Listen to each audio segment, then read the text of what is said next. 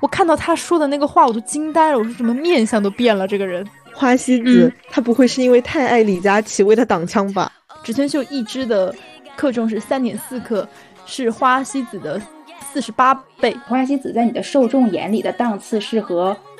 那些十九块九的眉笔其实是一个档次，所以别人才会觉得你贵。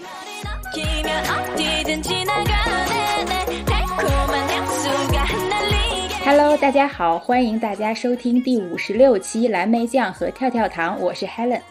Hello，Hello，大家好，我是你们的朋友 Tracy。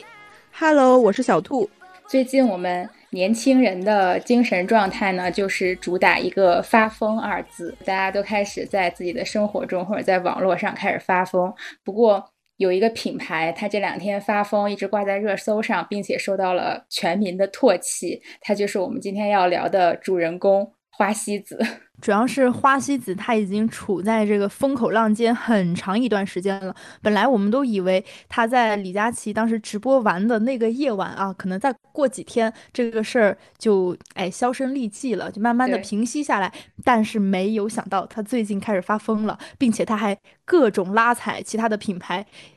所以大家都表示啊，这是什么不能理解。所以我们要做一期节目，一起来吐槽一下。对，因为最开始这个事儿的起因还得追溯到我们的就是断层 C 位大主播李佳琦身上，而且当时这件事出了之后，其实我们的主关注点还是在李佳琦本人身上的，但是没有想到后续拉垮的是花西子。对的，因为我自己的感觉就是，只要后续花西子他的公关做的比较好，他完全是可以把这口锅甩得远远的，也也不能说甩锅吧，就他能够。把自己的责任拎出来，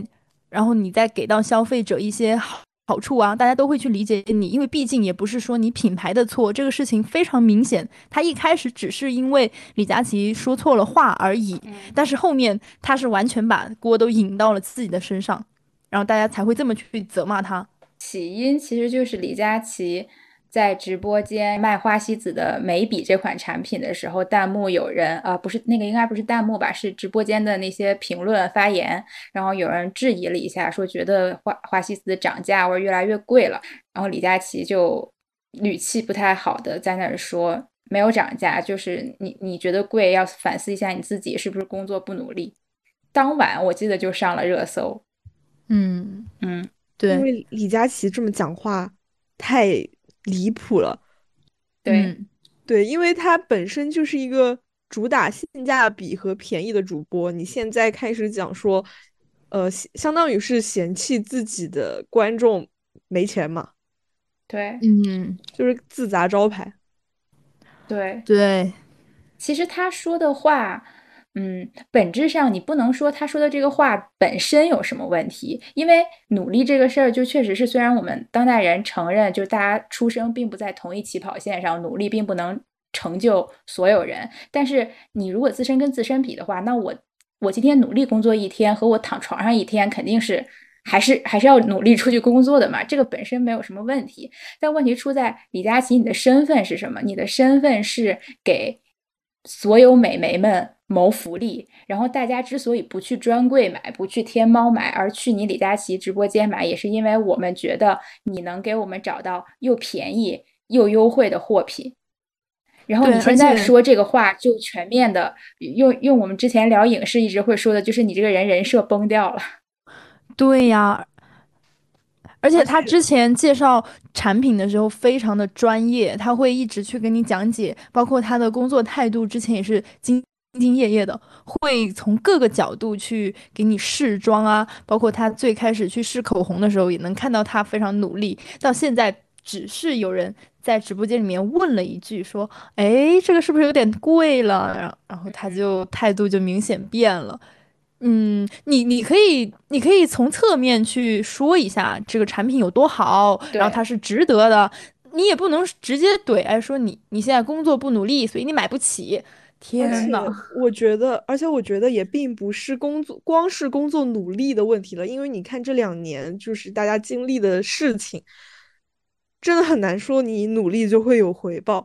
你李佳琦作为没有怎么太受到影响的人，你站在高位，你去指责其他人，我觉得也是非常不好的。对，而且他是正好赶上了这一波的互联网风口，他一路做到现在，从非常小的一个主播到现在一个顶级断层大主播，都是咱们人民群众给他推出来的。他就是说白了就是忘恩负义嘛，就我什么都不要了，反正我已经在高位了，我看你们就看那个蚂蚁一样。嗯我其实还挺难过的，因为呃，我去年写我的毕业论文的时候有参考李佳琦的案例，那个时候他因为直播间的问题被封杀了一段时间嘛，然后反正就是我当时去做那些 research 的时候，我还挺难受的，因为觉得他也确实是一步一步走上来的，然后他现在就是没有办法出来工作的话，不太就是感觉对他。不太公平，然后后面他就呃静了一段时间，后面再复出嘛，复出直播，我记得很清楚，我那天晚上去看了，就直播间他在直播间里面就是一直在和大家说谢谢大家理性消费，希望大家理性消费，就讲这些话，你会觉得他还是那个很诚恳的李佳琦。我我反正我有点离谱吧，就是我之前不太在他的直播间里面买东西，但是那天我看完了他的那个。复出直播之后，呃，双十一和六幺八这两个大购物节，我我真的在他直播间里面买了很多东西。然后现在突然发生了这种事，我觉得我才是那个最大的冤种，真正的冤种。因为其实李佳琦他，包括他为什么能走到现在，也是。他很真诚，就是你说主播那么多，努力的主播非常非常多，你一抓一大把，你在某音某书上面都能够找到很努力，每天都在直播，可能直播时长超过十四个小时的大有人在。但是说为什么李佳琦他能够红到现在，这些都是因为他以前就是一步一步的上来嘛，所以我觉得这个举动就是特别的伤害人。嗯，当时我看到那个视频，我一开始还不信，我只是看到了新闻，然后还有大家发的一些帖子嘛。我说啊，不会吧？我说李佳琦这么好的一个人，因为其实我没有在他直播间里面买过东西啦。我主要不是因为他，我是因为不喜欢在直播间买。但是我去点进他的直播看过，就很好的一个人，我都不太相信。我看到他说的那个话，我都惊呆了。我说怎么面相都变了？这个人，他整个人的感觉其实就是在发泄一种情绪了。因为我后面关注这个。个事儿之后，也看到有人在微博说说李佳琦现在的状态就是，其实他觉得很累很烦，不想播了。但问题就是他现在这个公司呢，仍然没有人能够取代他这个头部的位置，就是他不没有办法培养出来一个能替代他去播的人。如果说他自己不想播了，那这个公司就要解散，就没办法继续转动了。然后，所以他现在整个人状态就呈现出一种，嗯。就是被逼迫打工的，就是我们被老板逼迫加班的那种感觉。但问题是，他是老板，他自己从中得到了最大的利益。那如果说你真的不想做这个事儿的话，那我觉得你就不要既要也要，你就干干脆脆的解散公司，给你的员工 N 加几，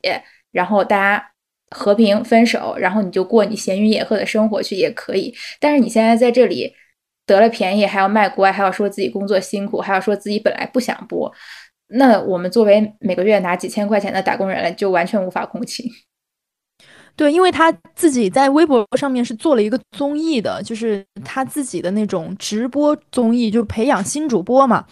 那其实如果说你自己不想播了，你也可以把你手里这杯羹就你分出去，或者是你传授一些经验，你要怎么去做这个事情，这些都是 OK 的。但是你占着这个坑位，那么你已经被推到了这个位置。你要去做好你职责所在的事情吧。那如果你不想做了，你就直接说嘛，就大家也不会说你什么。包括后面，其实我有看，嗯，有网友分析，就说李佳琦他好像是有一些，嗯，很明显的一些心心理疾病的，就可能这几年互联网，包括这几年的运势也不是很好。就这些都是可以理解的，但都是后话了，就不是说你这个人出事儿了啊，我就说因为他有病，所以你得原原谅他，那也不是这么讲的。我我只是感觉，如果真的就是早早的发现了这些问题，我们都是有很多方法去，就是遏制它发生。应该就是不愿意让出这块市场份额嘛，因为他如果分到底下人去播，肯定热度和市场份额达不到他亲自去播嘛，那慢慢的这块可能就被其他人吃掉了。嗯，确实，因为其实。我在其实我从事的行业也是跟他比较相似的一个一个领域。然后我今年最大的感觉就是，他的这个事情出来之后，我们现在的收益会大很多。就是把那个大头的那一部分的资金就落出来了之后，然后其他的人就会去分分掉他自己本来是一坨的那一部分的钱，这个非常非常明显。嗯，因为我觉得他犯的这个错误其实太致命了。就比如说像我，我其实也不太喜欢。看直播买东西，但是我会在李佳琦直播间下单，因为他六一八啊、双十一的时候，确实每次我都能找到几样真的在他直播间买很实惠的东西，比如说消耗量非常大的面膜呀，还有我平常会用那种气垫粉底啊，就可能正常我买就是一个气垫加一个替换装，然后在他直播间可能他给你两两三个替换装那种感觉，就真的很实惠，我会去买。然后但其他的情况我就不会说。就是天天让我守着这个直播去买东西的话，对我来说是一件消耗很大的事情。嗯嗯，对的对的，对，就是我一定要等你在那里说半天，然后你可能真的优惠的东西，我还要去抢拼那个手速，其实对我来说是一件很消耗的东西，我根本看不进去直播。那我还在看，就是来你这个直播间的唯一目的就是找到几样实用的。并且优惠力度大的东西，而且我坚信你主播你是站在我这边的，你是帮我的。但是你说完这番话之后，无论你以后这个直播间卖多优惠，我再一看你，我就会觉得，哦，原来你跟我站的不是一边，你是站在品牌那边的，你是站在资本家那一边的。那。我何必再盯着你这个直播间来浪费我的时间呢？那我就去网上找，人家品牌自己也有直播间，然后自己也有现在双十一，人家也有各种的优惠活动，那我就去去买好了。嗯，对，因为当时薇娅那个事情出来之后，李佳琦的直播间几乎就是在网上就是一家独大嘛，因为他拿到的资源价格肯定是最透底的。然后包那当然他自己能拿到的那一份就是属于他的呃工资，那肯定也是最高的。我觉得这也是一个恶性循环吧，因为你把所有的市场都垄断了呀。那其他人就是拿不到这个价格，那拿不到这个价格的话，那作为消费者来说，我肯定是要找性价比最高的、最划算的。我只能在你这里买，因为我离开了你这个直播间。如果说我就是那种图便宜，我就是得性价比。你看中国人口这么多。那大部分的人，他肯定都是想要去更优惠、更实惠的这个价去买的。那有时间去蹲直播的，一定会去你李佳琦直播间去买的，因为他直播间的这个特点嘛，就是他会用那种非常热烈的氛围来感染你。就是你可能你点进去看，然后你就是本来不需要这个东西，被他这么一讲，你说我没有这个东西，我就完了，你就立刻开始下单。就这种氛围，天呐！挺影响别人的，就包括我自己也是。可能我一开始去看他，就我今天有这个需要了，我说，哎，他今天好像在播这个东西，我进去看看。结果，嗯，他他在讲别的东西，我听他那么一讲，我也想买了。经常会有这种情况。是的，你会觉得，你如果不买，你就损失了一个亿啊！天呐，就是会觉得，哎，这个东西好像对我也有用。就是一，他会用那种带节奏，一直逼你下单。就是说，哎，还有一百单，就今天这个价格了，然后把那个没付钱的人先踢下去，然后怎么样怎么样？就是他会用这个节奏一直带你，一直带你，然后你就会进入一种内心的焦灼状态，然后就下单了。对，感觉这是一种心理学，就可以，咱们可以去学学心理。是的，是的。不过我看现在李佳琦的直播间还是在正常。直播没有受到太大影响，因为总归是有有需要的人的。对，嗯，而且还是有粉丝站在他那边的。嗯，对。但是我觉得更倒霉的就是花西子，感觉花西子现在是遇到了毁灭性打击。它最终的指向，它会指向这个品牌本身嘛？因为我当时是在卖的是你的产品，那一开始的讨论热度可能会说，哎，你李佳琦怎么能说这么过分的话呢？好，过一段时间以后，哎，这个眉笔它为什么这么贵？那后面大家就会把这个风向就转到了七十九块钱，它到底贵不贵？七十九块钱的眉笔到底贵不贵？那其实我们在今天开播之前，我们三个也相继讨论了一下，嗯。我们从不同的角度去 聊了一下这个七十九块钱的意义，我觉得挺有意思的。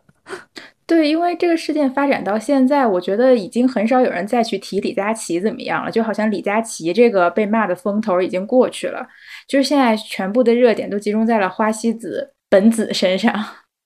我突然想到一个点，花西子他不会是因为太爱李佳琦为他挡枪吧？因为因为真的就是这个事情，正常人、正常思维、正常智力的人。都不会觉得花西子会卷入到这个纷争里面，结果花西子凭一己之力，对，凭自己一系列进入这个漩涡行为，对我们科学家就是忍不住就开始磕了。这个事儿出了之后，不是带起了国货风潮嘛？然后有人就玩梗，花西子和李佳琦商量说，我们我有一计可保，就是国货，然后说和什么计呢？就是献祭咱俩，献祭咱俩，这说的好阴间呢。是的，就是。通过他俩这个自己自毁前程的行为，把国货的热度带起来。当然，这是个玩梗了。嗯，刚刚小兔一一通说说，天呐，他们不是他不是为了他挡枪吧？我就在我在这默默的笑。不，我想说吃点好的吧，吃点好的，真的。他只是单纯的没有脑子罢了。别吃这么阴间的 CP，真的很搞笑。嗯。我我自己觉得他现在陷入了这种品牌风波哈，其实最主要的原因是他的产品本身不是很够硬，嗯，所以说七十九块钱，它就是非常贵呀。那对于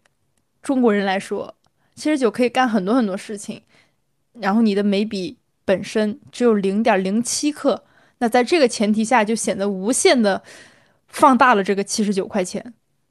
而且被网友对比，它现在算出来的克重比黄金还贵。嗯，对，我是查了一下，但查的不是七十九的这一款，我查的是六十九的那一款，它的克重呢是零点零七克重，相当于是九百八十五块钱一克。但黄金的金价可能只有五百多。对呀，现在黄金今天应该是四百七，然后现在花西子它这个克重实在是太离谱了。而且我刚刚还算了一下，它跟植村秀的克重对比，植村秀一支的克重是三点四克，是花西子的四十八倍。对，就很离谱。而且花西，而且植村秀的话，它单价是二百二十块钱，但是它实际上它的克重已经。呃，就是这个克重一折合下来，它只有六十四点七到每克。就是如果我们光看克重的话，花西子其实是比植村秀眉笔要贵的。对啊，贵很多很多。而且包括我们还跟就是像一些其他的国产品牌做了一些对比，就是卡其色彩、花洛莉亚，虽然他们也是以那个哎芯儿克重少为著名，但是人家非常便宜。五块钱、十块钱一支，然后你花西子卖七十九，太过分了。就是作为一个手残党，但是眉毛又浅，必须画眉的人，我就是一直在用花洛莉亚，就是每次都是那种一把一把的买。它可能原价，比如说卖你十五，但是你如果一次买三根，可能平摊下来。一一根就八九块钱那种，特别实惠。基本上因为太便宜了，所以我也没有没有太关注它的克重。随手使就是这个包里揣两个，那个包里揣两个，你找不着了你也不会心痛。就大概可能，如果我买一支好几百块钱的那种大牌眉笔，就是我可能还得宝贝着点儿。嗯，是的。所以这个时候我就会觉得花西子它的定位很尴尬，因为你说。你要是论便宜平价，你不如像花洛莉亚和卡奇这种牌子的。然后你要说你有多好用，那你肯定你又是比不过植村秀的。嗯，你说它贵或者上，就是达到了那种大牌让你觉得贵的程度吗？也其实没到那个程度。但是它这个价钱又不是说我可以随便买的那种程度。再加上我觉得。最说明问题的是，你看，在网上一切骂他的声音里，就不管是说它贵，说它包装好不好看，讨论这些问题的声音里，没有一个人在这个时候站出来说，但它还挺好使的。对我觉得，但凡有一个人说这种话的话，其实他也不会被骂的这么惨。他主要是难用。其实有，我是觉得，哦，真的有。对我，我搜的时候其实有，但是问题就是。他这个位置真的太不尴不尬了，所以其实去买它的人，我觉得可能他也没有前后两者这个对比下那么多。所以说，为他发声的人，这个声音可能真的比较小。嗯。主要就是很个别嘛，而且我看到有这种类似评论下面的回复，基本上都是你收了多少钱，就很很很好笑。因为他在大众的心里面，他他是有一个基本基本的那个位置的，它就处在一个一般。因为我是完全没用过花西子的任何产品，哪怕它风最大的时候，我也没有买过。但我周围好像也很少，我只见过我的一个朋友用过花西子的散粉。嗯我不买花西子，主要是因为我觉得它包装太难看了。我是一个很看重包装的人，因为我不想就是我买了这样一个东西，然后我可能在外面的时候拿出来补妆，然后拿出来一个很丑的东西。而且它又非常重啊，它那个设计简直我都不知道怎么用正常的语言来形容，特别丑。所以你，但有可能是我们的审美。我用过呀，我刚刚就想说，作为一个美妆。行业的从业者，咱们怎么可能没有用过呢？就是作为一个美妆大佬，对，咱们这个脸上就是各种试。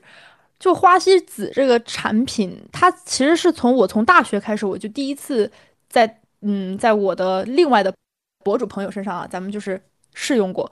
当时觉得一般吧，也没有什么特别想要用的欲望，主要是因为包装也不在我的审美点上。后面我就没有太用了，直到后面再过了两年就毕业了以后，因为当时因为我经常跟我的那个博主朋友一块玩嘛，他就有非常非常多的新品，就是全部去试一道。嗯，我自己是觉得它的散粉和粉饼其实是好用的，这个是真的好用，就不是说呃。在那里吹嘘，但是这种产品，我说实话，我觉得散粉它很难难用。你没有用过那种特别难用的散粉吗？我觉得也很少吧。一而且在美妆圈有一个说法，就是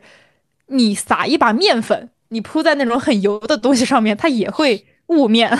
就是所以说它的好用，我觉得不是说花西子这个品牌多么会做产品，而是说这个品类它很难难用。但是它后面被吐槽的比较多的就是眉笔嘛，因为眉笔实在是太贵了。因为你说七十九块钱，我举一个最简单的例子，咱们国货有一个东西叫做 Kato，就是 K A T O，然后这个牌子我也给你们安利过，就是它的散粉非常好用，它的散粉便宜到三十四块钱吧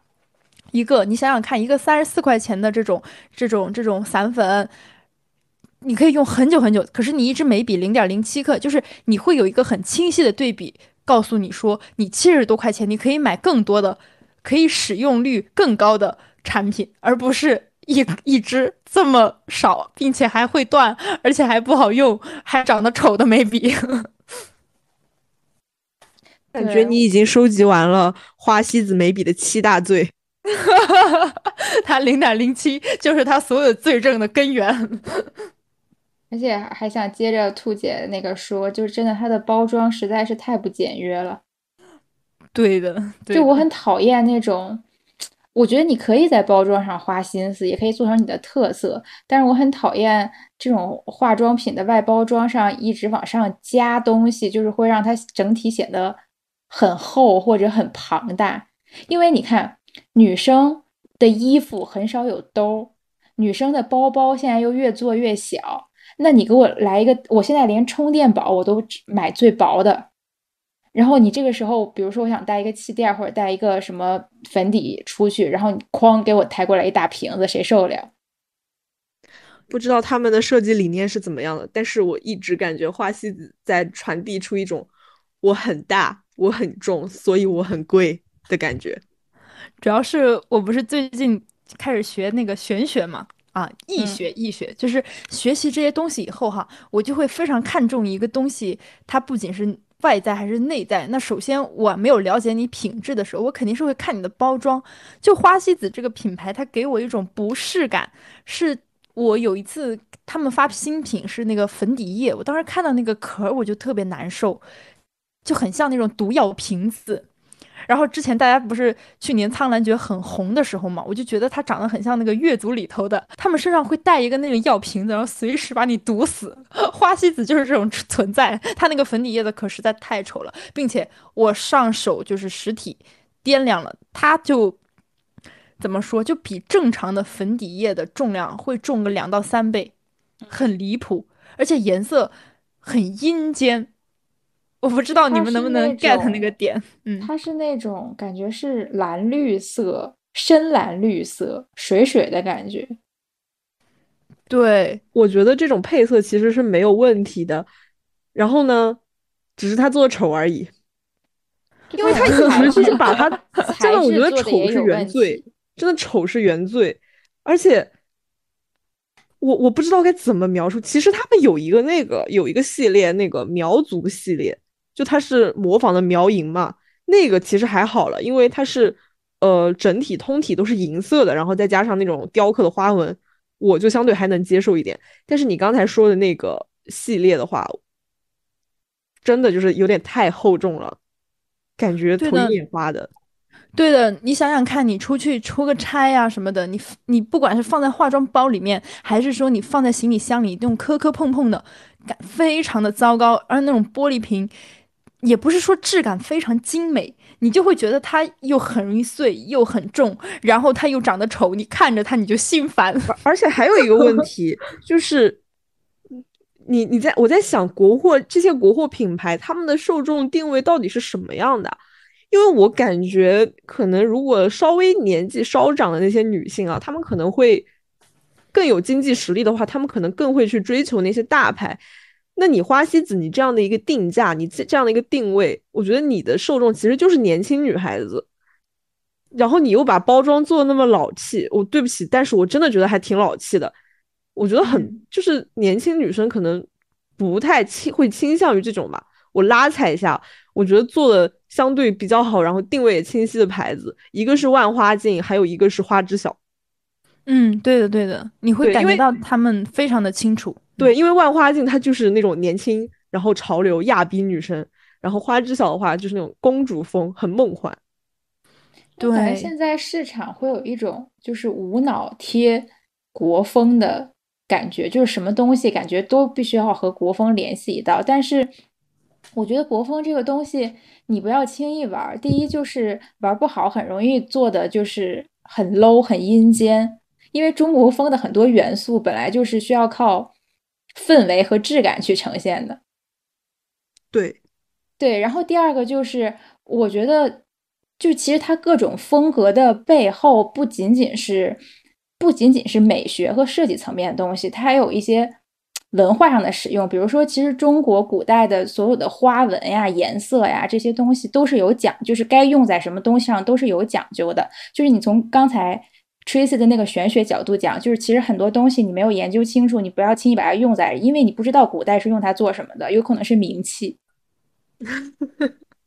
笑死，名 气好可怕呀！对，我是觉得就是没有必要无脑贴这种国风设计，尤其是就是在我这里，我觉得你你你你做化妆品，它作为一个我每天女生每天都要用的消耗品来说。它的好用肯定是摆在首位的，但是花西子，我感觉从它这个东西出现在我的眼前，主打的东西好像都是它一直在说它的包装怎么样，然后营销国货怎么样，但是好像从来没有人关注过它到底使用感是怎么样的。嗯，就是等于是，虽然你的产品质量和你的就是在当今社会营销是很重要的，但是你要先搞清楚。主次问题就是你这个产品的根本在于它好不好用，然后适合什么人用。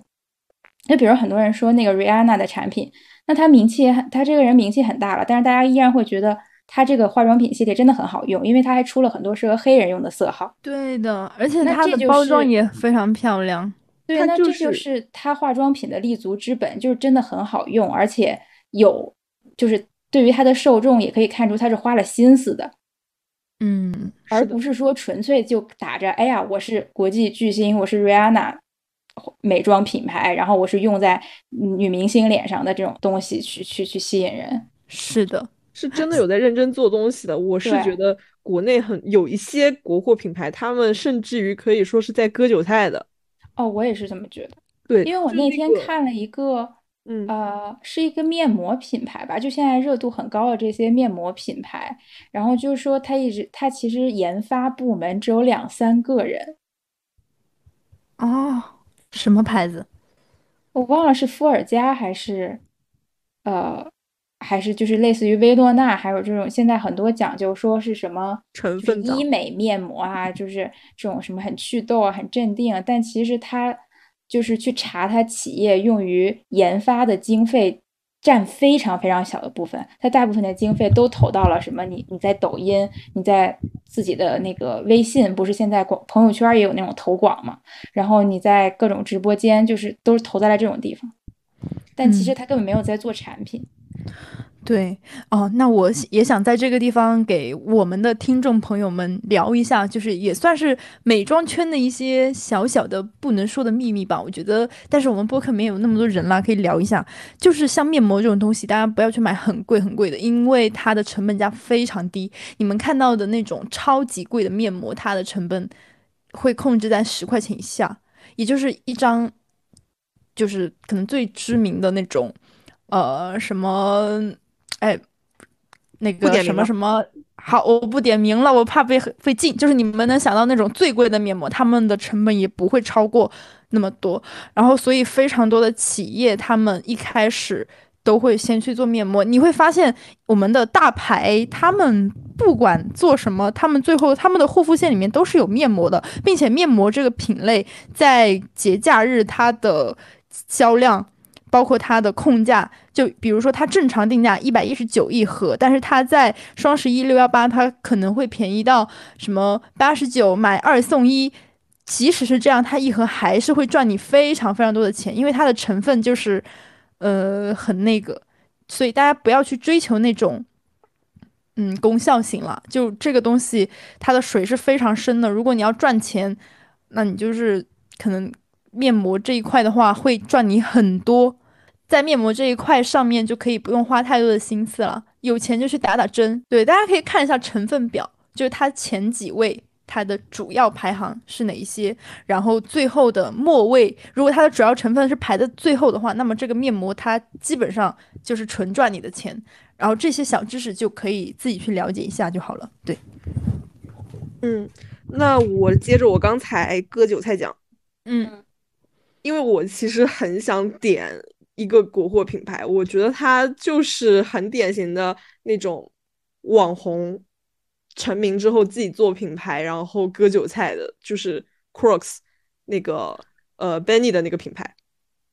嗯，但是现在的也没有太多水花了，它已经倒闭了。对啊，啊，我怎么都没有听过这个品牌？就它这个，它是一个很古早的。B 站美妆男博主他的一个品牌，然后他呢也是他自己本人是比较喜欢那种国风的东西，因为他的名字也叫什么千户长生，然后自己穿衣打扮的话也是比较国风的那种感觉。然后他自己做这个牌子的时候有两个我觉得很典型的产品，大家可以去搜一下。呃，一个两个眼影盘，一个叫九九归一，然后还有一个名字叫玉藏复生，就是。他们其中一个是全白色的封呃全白色的包装，然后上面做那种浮雕的菊花，就整个都是白色的，大家可以想象一下，很像那个骨灰盒盖一样。我当时看到的时候就是百思不得其解，虽然我觉得可能跟这个博主自己自身的调性也有关系，所以我可以原谅他，但是他最大的问题其实也不是在包装啦，而是在他的。整个眼影盘的配色非常的无趣，粉质也很一般，包括它那个呃包装上浮呃那个浮雕的那个菊花，就是很容易碎掉，就它整个是质量是有问题的。嗯，你这么一说，我感觉我好像见过这种设计，有可能你见到的就是这个，它是应该是在一七年，就当时我们上还在上学的时候，然后开始超级红，对。然后后面在我们差不多快毕业的时候，他也就 没了。这个运势是跟着咱读书是一一块走的，笑死我。对他就是很典型的那种，就是骗粉，也也不能说骗粉丝钱啊，就是就是粉丝花钱的会比较多一点。嗯嗯，是的，很多网红做品牌其实都是割一波韭菜，真正。踏踏实实在做的，做不管是衣服还是化妆品，其实很少，就有点像每个 rapper 都会有自己的潮牌一样。然后说回花西子这个，我真的觉得，就是除了他在营销和做产品这上面，因为我刚才吐槽了很多他的产品质量和设计，在这个上面没有把控好关系。另外就是他的公关真的让我百思不得其解。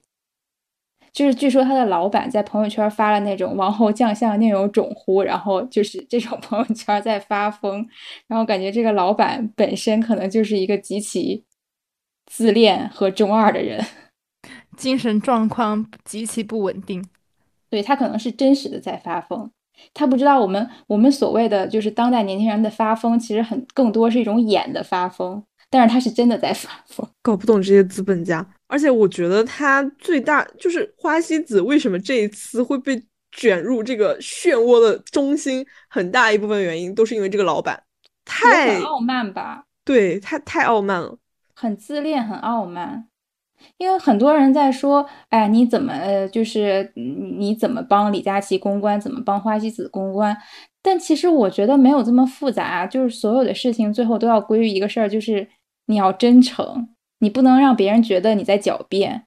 那对于花西子来说，本身这个事儿的主要责任也不在你，在于李佳琦。只不过后来延续到你，是因为有人提到了，可能他跟李佳琦之间有什么天价坑位费啊，有这种。交易就是利益上的捆绑，我觉得你这个时候完全就是出来很诚恳的澄清一下，说我们没有这个捆绑，然后我们接下来我们所有的全就是眉笔或者说产品在十月或者是十十呃马上就十一月十一号双十一要来了嘛，就是全线大促销，我就真的就卖十九块九一支或者十九块九三支，就哪怕你公司你赔本儿，你要把这一波把口碑捞回来也是值得的，就是没有必要搞这么多。又是公关书啊，又是什么公关部集体辞职啊，又是发疯啊，就这些全部都是没用的，大家只看到你在狡辩而已，就是完全不能理解为什么会有人会这么做，就是他完全是在自毁，嗯，自毁前程。对，相比来说，今天像那个文具产品是什么？得力吗？得力，对，就是很会抓抓住机会。对，就是说他冲浪，五 G 冲浪，八十八 G 冲浪，他在每一个品牌下面和他们互动。主要是花西子他发疯，他还要去阴阳别人，说什么你们小时候难道会用克重去称吗？得力抓住了机会。对啊，我觉得他抓着什么克重这个事儿，就说明他也没有想明白，就这个老板他也没有想明白为什么大家现在在骂花西子。就是大家骂花西子和李佳琦的本质原因，真的是七十九有多贵吗？对于我们现在天天化妆的上班族小姑娘来说，七十九就是对比你每天要喝咖啡一杯，星巴克一杯是三十，你要喝喜茶可能一杯现在好像便宜了一些，一杯也得有十几二十吧。就对比这种价格来说，七十九的眉笔我也不是不能接受，但是我不能接受的就是你这么傲慢的看不起我，就是我花了钱我还要被你骂一顿。主要他的态度真的有。很大的问题，他用那种发疯的态度去，他首先是帮了李佳琦，他说的那些话没有一句是觉得他讲的是错的，并且他第二个又把自己抬高，说啊，我们是要做高端国货的，那请问你做这种高端国货跟我们有什么关系啦？不要在这里搞，我们不高端国货，先把产品和设计做到高端啊。就是如果你用李佳琦的那个句式来反驳他的话，就是。他让我们觉得贵的时候，他让我们反思一下自己有没有努力。但是你要想一下啊，你这个产品既然在我们心中是贵的的话，就说明你这个产品在我们心中是不够档次的。就是我不会对着我不会对着爱马仕或者香奈儿的包包说是不是有点贵啊？因为它在我心中就是值那个价的，虽然我买不起。对，但是它的品牌的价值，你就会觉得它可能几万块钱，它也是值得的。对，嗯，虽然说它可能主打的也，人家也是一个卖的是文化和牌子，对吧？你你要光说包的成本，肯定也不到那么贵。但是人家这个品牌是做出来的，它就会让我觉得，呃，它是值得这么多价的。但是你花西子之所以今天在别人眼里还会问出一句。是不是有点贵啊？那就说明你花西子在你的受众眼里的档次是和那些十九块九的眉笔其实是一个档次，所以别人才会觉得你贵。是的，因为实在是我们刚才也一通分析嘛，我们实在是找不到必须要买花西子的那个理由。嗯，而且包括这个老板他一直在讲说什么要做高端国货，就会给我一种感觉，你来买我的这个眉笔。你并不是说你在消费一个眉笔，你买我们的眉笔就是对国产品牌的支持和鼓励。我感觉我被道道德绑架了。他就是有这种，我觉得他的行文里面就是有这样的意味在的。主要可能最近几年的国货品牌，他们的营销策略都是会想告诉你说啊，我们要支持我们自己的产品，我们就是要用我们自己国人做出来的品牌，我们的文化才能更加的发扬。可是你在说这一番话的时候，有没有反思过？其实确实有一些，就是外面的牌子，它确实做得好。那我觉得我们用我们自己喜欢的牌子也没有错吧？就是，那咱们能不能学习一下？而且现在说实话，这几年大家开始用国货的这种风气真的是比较好了。可是你作为一个品牌方来讲，你不能这么去要求，你必须要买啊！你不买我，你就是不爱国，那不是这么算的呀。嗯。而且其实这套呼声在很早的时候就已经有了，就是我们刚才讲到的。呃，那个网红 Benny 他是怎么发家的呢？我不太记得具体是什么牌子了，但它总之它最开始火的时候，它就是靠呃去抨击那些所谓的大牌，然后去找一些小众的好用的国货品牌。它其实和一些国货品牌是互相成就的。我印象里，玛丽黛佳当时有一阵子就是被它带起来的，但是后面的话大家也看到了，因为玛丽黛佳它自己的质量跟不上，跟不上它的这个。呃，所价格包括就大家对它的这种期望吧，所以其实玛丽黛佳这几年还是沉寂下来了。所以说到底，你国货品牌你到底要怎么做好？你不能说是什么良心国货的情怀，你真的是要做出合格的作品，所你才能够留下来，你在这个市场上就是占有自己的一席之地。就像万花镜，它真的就是它首先它包外包装是一个方面。非常有特色，非常吸引人，但实际上还是因为他自己产品够好，粉质够好，所以他才能留到现在。嗯，那其实归根结底，你一个事情你不能本末倒置了嘛？有很多感觉那些所谓的呃风很大的产品，他们其实都是把大部分的资金都拨给了宣传这一块儿，那其实他的东西也就一般般。嗯，而且。说实话，如果我说你不打这些什么国风的旗号，支持国货，你真的没有人用你的，你真真的很难用啊！就这个事情也挺矛盾的，因为如果你是一个不知名的小品牌，你确实是需要花大价钱、大精力在推广上面的，要不然根本没有人能看见你。嗯，是的，那这个就是一个配比问题嘛，你要先把产品做好，然后再去推，你不能把所有的精力都用在了。营销上面，主要还是首先第一位的还是你产品的本身吧。如果说你本来你就非常好用，那么你稍做推销，你稍微宣发一下，哎，你的运就起来了，你就会卖得很好，因为你的产品很好用，而且不管你的包装可能非常的丑，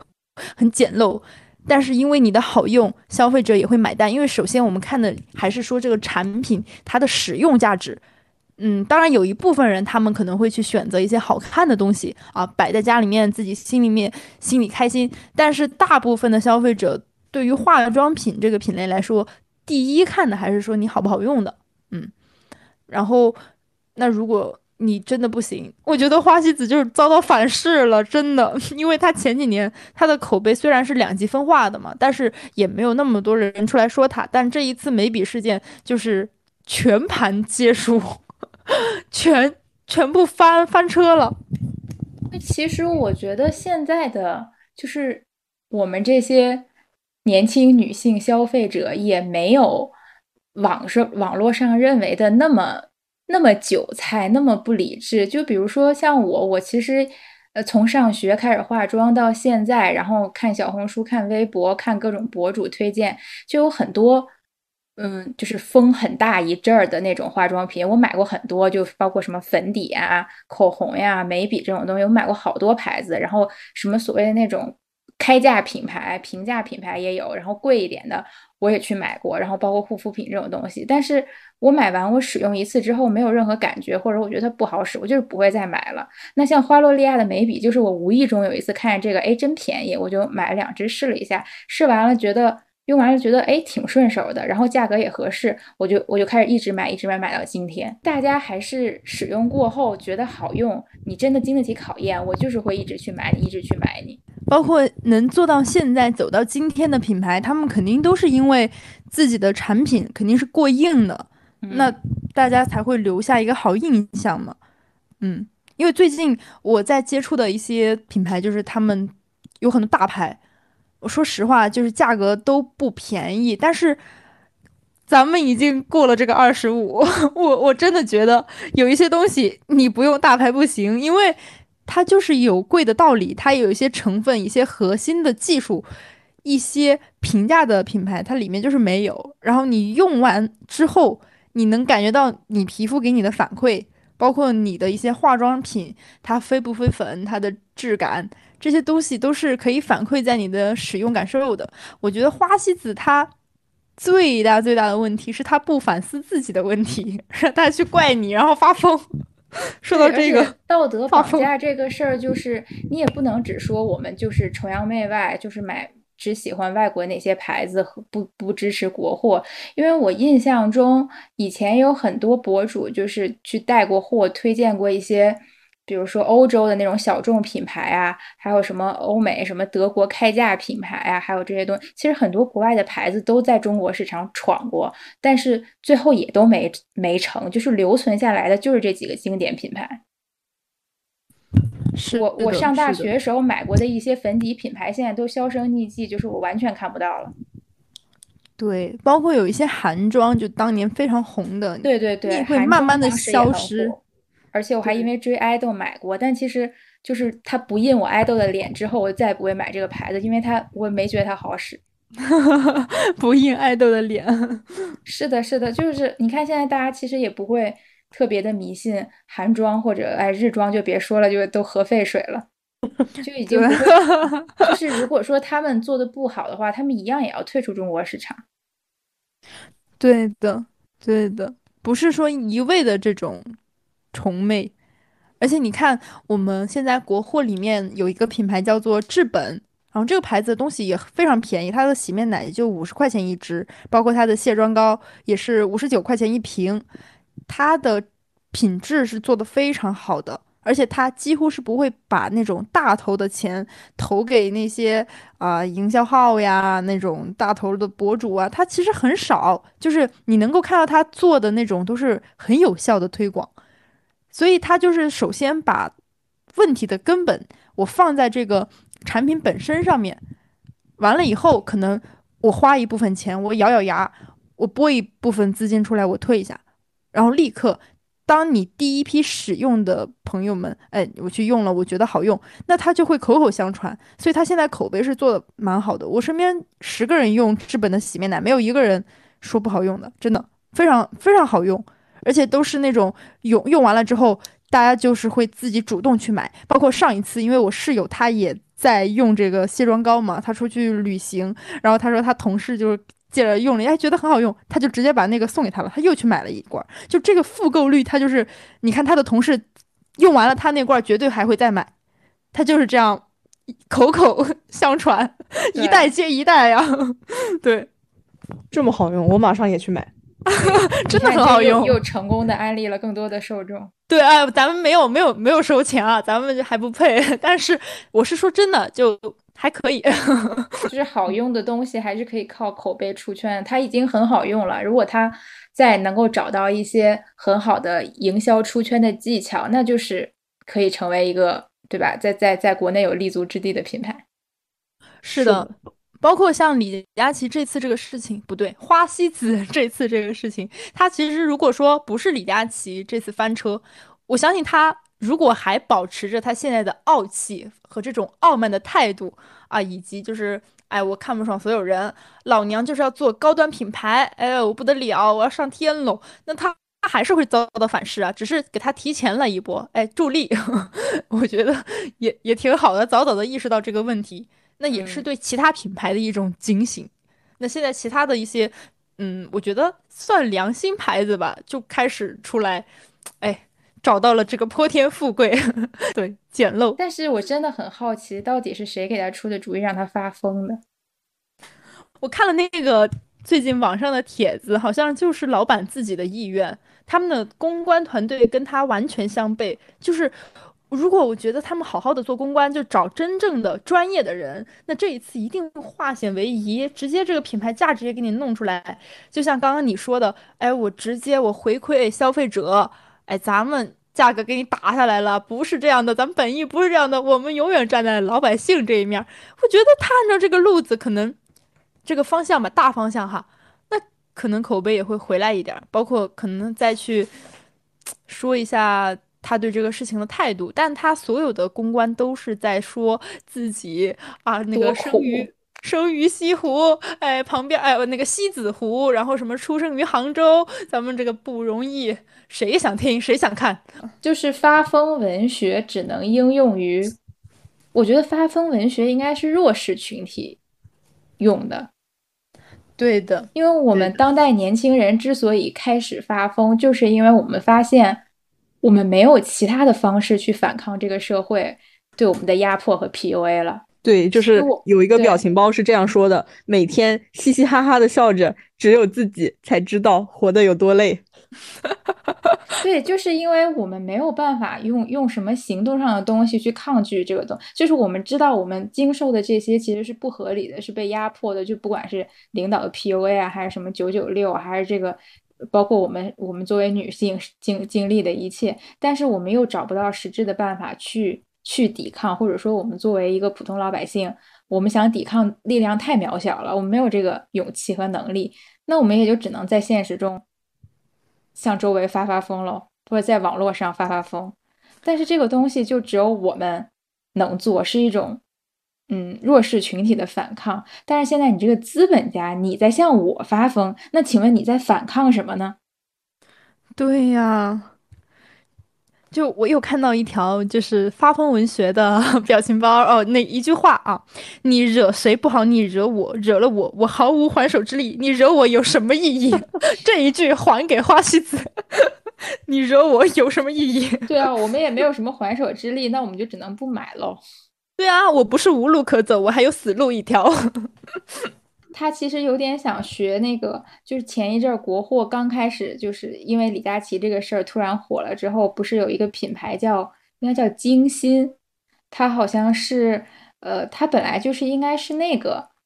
呃一一个一个一个医院的护肤品牌，结果被人抢注了商标，然后他自己只能改名，改名之后无人知晓，特别惨，然后他就在抖音一直各种品牌下面各种发疯。然后大家就非常喜欢他，我感觉花西子可能是想对这个进行借鉴。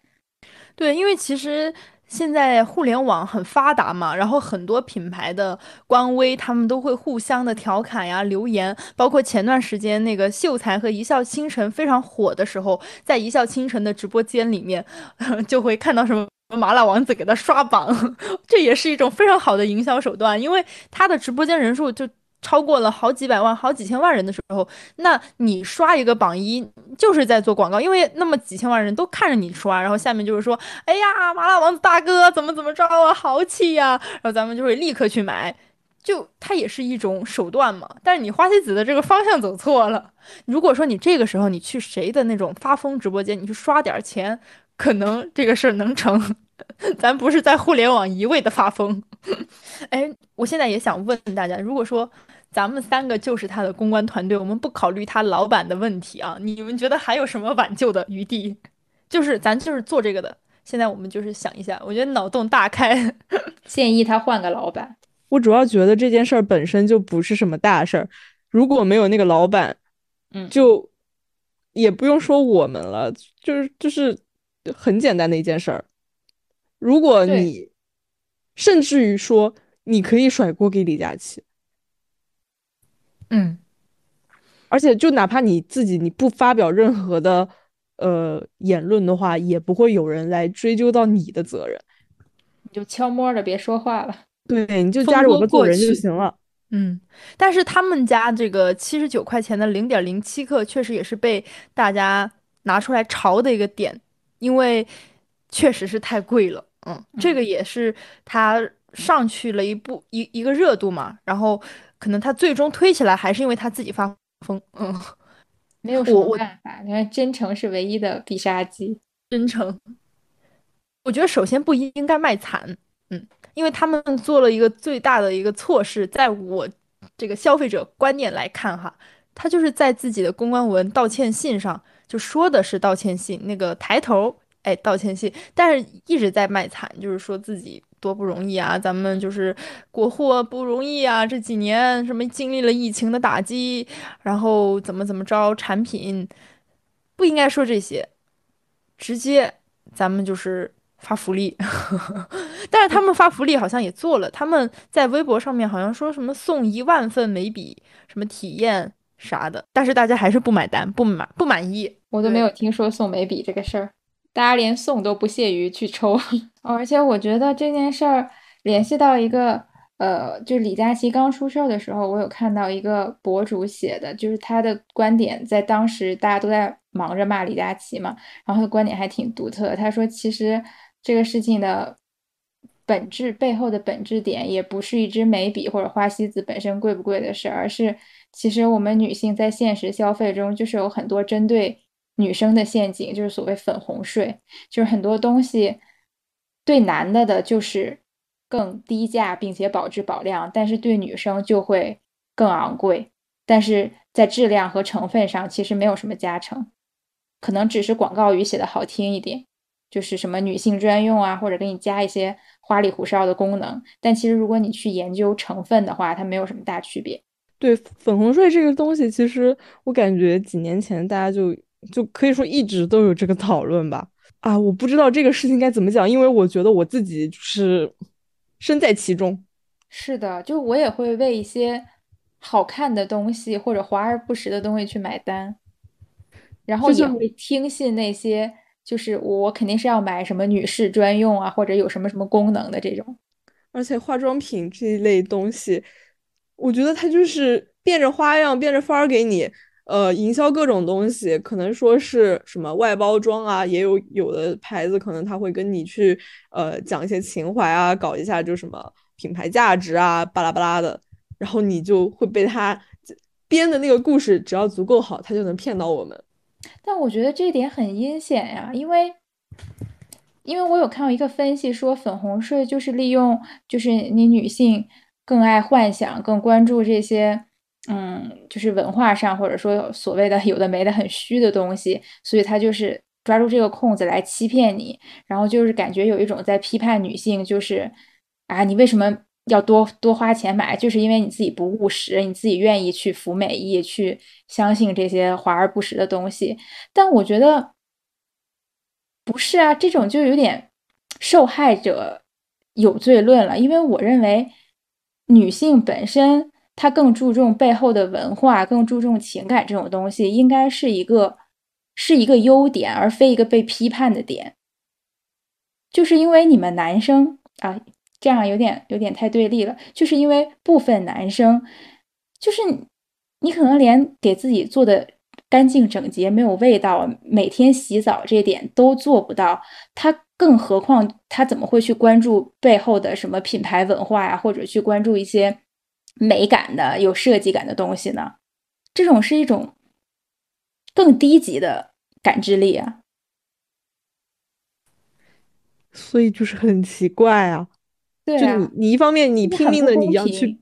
就感觉你一方面你又要赚女生的钱，然后你另一方面你又去抨击她啊，因为是你们傻，你们相太轻轻信别人，所以你才会被我们的骗故事给骗到，哪有这样的事情？所以我觉得本质上，如果是一些日用品或者消耗品的话，我觉得是需要做到，就是如果你在成分和品质上跟男男性用品没有任何差异的话，你就应该做到平价。那如果是一些女生用的化妆品的包装，或者说我们日常的各式各样的包包、衣服这些东西上面，那我可能就是更看重，更更懂得如何去欣赏美，然后更注重这种。审美方面的东西更注重一些文化情感上的东西，那我觉得我愿意花这个钱没有问题，但前提是